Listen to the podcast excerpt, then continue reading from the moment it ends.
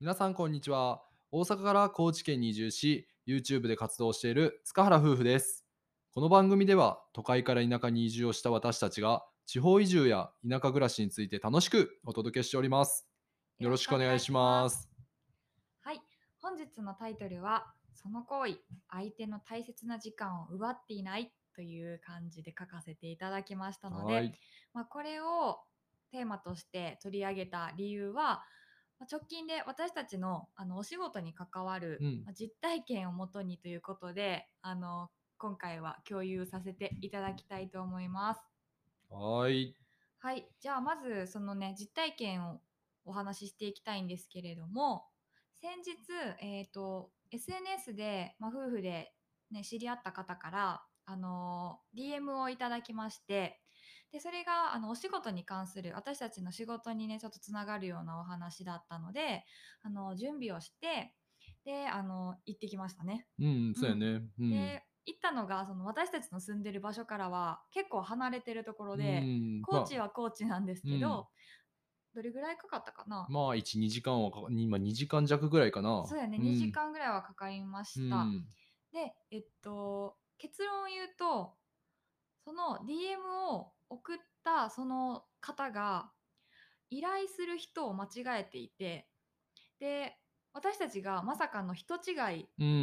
だっねたという、あの人違いとされてた側うん。本当は送りたい方が他にいたんですけどなんかその条件とかそんな感じだったかな、その勘違いしてしまっていてねあのうん。送ってこられてしまって、うん、でだから勘違い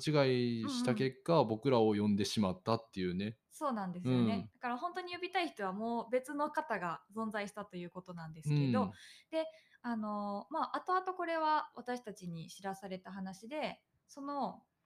メールをいただいた時に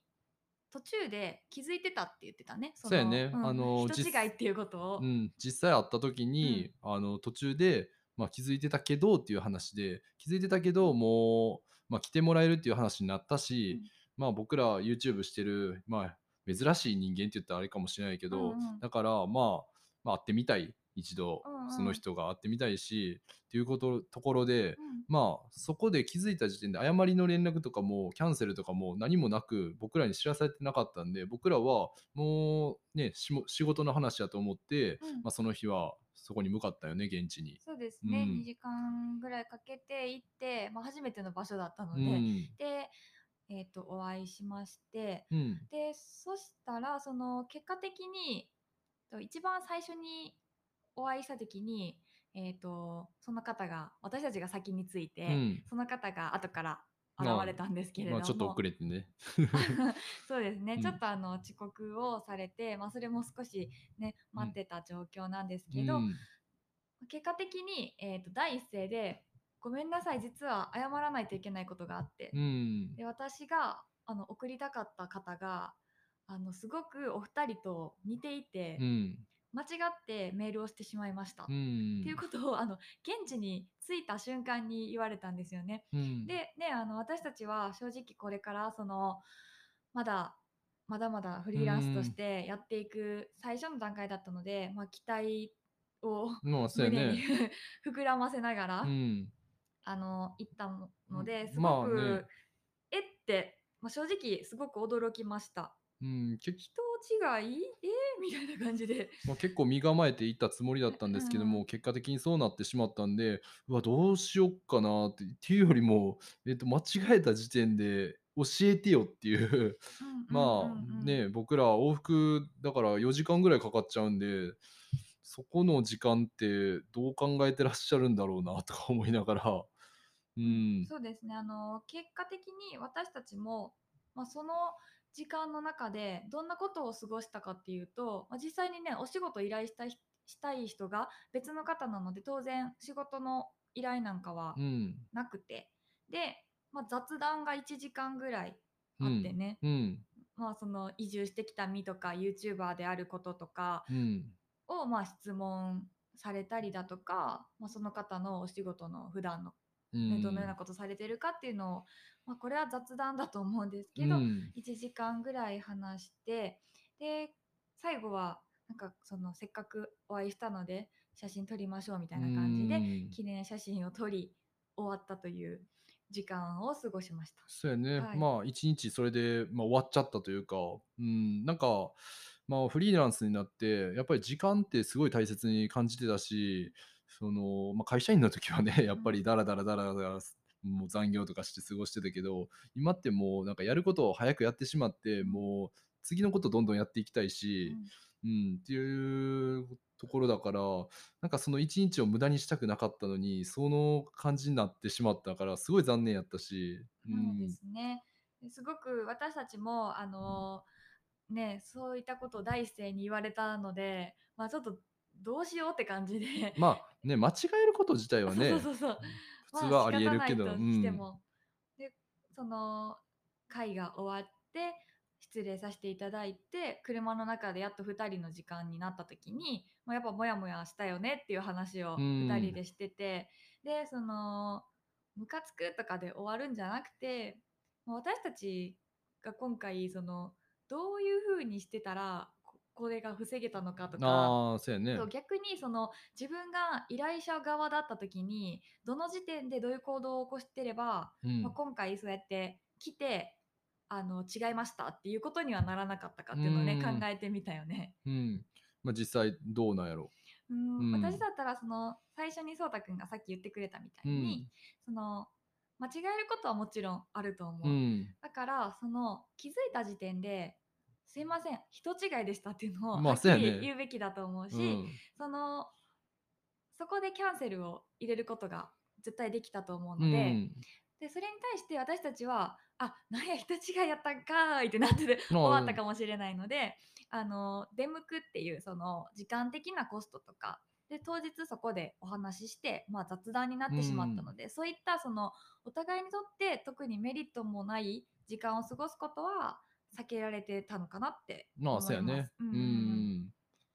あとなんかあるかな。まあさっきちょろっと言ったけど、あのその人自身も到着時間に遅れてたから、うんせめてそのもうアポ取ってる時間にはままあ僕的には来てほしかったし、ましてやね違うっていうね自分が思ってた人と違う人が来てるのにさらにと遅れるっていうのは、ちょっとだ良くないんじゃないかなと思ったからそこはねちゃんと到着時間には間に合うようにうんうん。すべきだったんじゃないかなっては、うん、思うかな。そうだね。うん。うんでその実際に自分たち自身もあの今回のやり取りの中でなんかその防げるポイントとかがあったとしたら、うん。っていうところも 2人で車の中で喋ってたんですけど、うん。まあ、その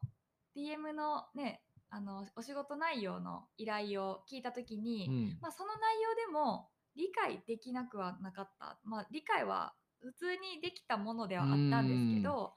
まあ、そのもっと詰めてというか、うん。具体的にあのしっかり聞いておけばそこで若干あれ？これ私たちのこと？みたいな感じで、うん。少し疑いのポイントが出てきてたかもしれないので、うん。でそこでもう一回あの仕事内容を詰めていけば、うん。あれっていうのが気づけたことにもねつながるのかなって思うんまあだけど、ちょっと難しいかもしれないけどね。ね うん。あのすごく自分をあのなんていうんかな。あんまり、うん、そんな風には自分たちがでこうできたかなっていうのは正直正直考えにくかったでうん。す本当は。うんまあでもそんなこともできたのかなっていうのは、あえて言わせてもらいたい。あとまあ DM うん。のやり取りが煩雑の人ってやっぱりおるやん。うんうんうん。まあ煩雑というか、まあ、コミュニケーションコストがかかるというか、うんうん。まあ、もういつやもう何通やり取りすればこれは理解できるんだろうみたいな、まあそういう場合やったらもうね電話とかズームとかでもう一発で確認してしまった方がうんうん。もう早いしもしくはやけど今後その人とも今後ずーっと仕事していかないとダメだからそれをにに時間割かれるんだったらもう最悪切るっていうのも考えないとダメだったのかなっていうのはうんうん。うん。そうやね。その断りするっていう選択肢ももちろん持っておかないといけないっていうのは感じました。うん。そうやね、はい。まあ、そういうことを踏まえてあの今回はとてもあのいい勉強になったなっていうことは思っていて、うん。であのこれがそのすごい腹が立ったムカつくっていう話を共有したかったのではなく、うん。今後その自分たちに言えることっていうのをね最後にまとめてみたいと思うんですけど、うん。その先ほども言ったように今後はその自分たちが依頼者側となって、まあ、いろんな方にそのお仕事のね依頼をさせていただくケースっていうのはたくさん出てくると思います。でそんな時に最初はやっぱアポを取るとか会っていただく時間を作るっていうところから始まると思うんですけど、まあ、会うだったりねうんオンラインで話すとかもあると思うんですけど、その時にまずはその相手に不十分な情報がないかっていうのはそのないように事前に伝えるっていうことが大事だなと思っていて、うん。今回のケースとかで言うとその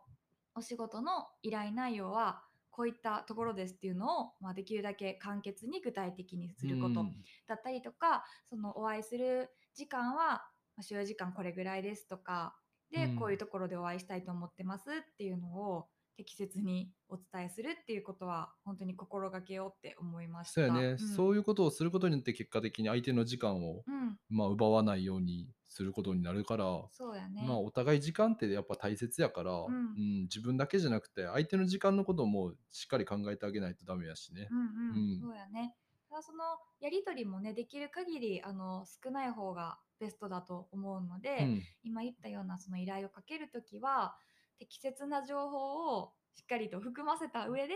ね、依頼するっていうことを2人とも気をつけていきたいねっていう話をしていましたね。はい。うん、まあまとめますとその今後はね一緒に仕事する人の時間をうん。無駄にすることのないように私たち自身も相手の立場に立って行動することを心がけたいというお話でございました。はい今日一日反省したね。反省してまた明日から頑張ろう。頑張りましょはい、う。はい。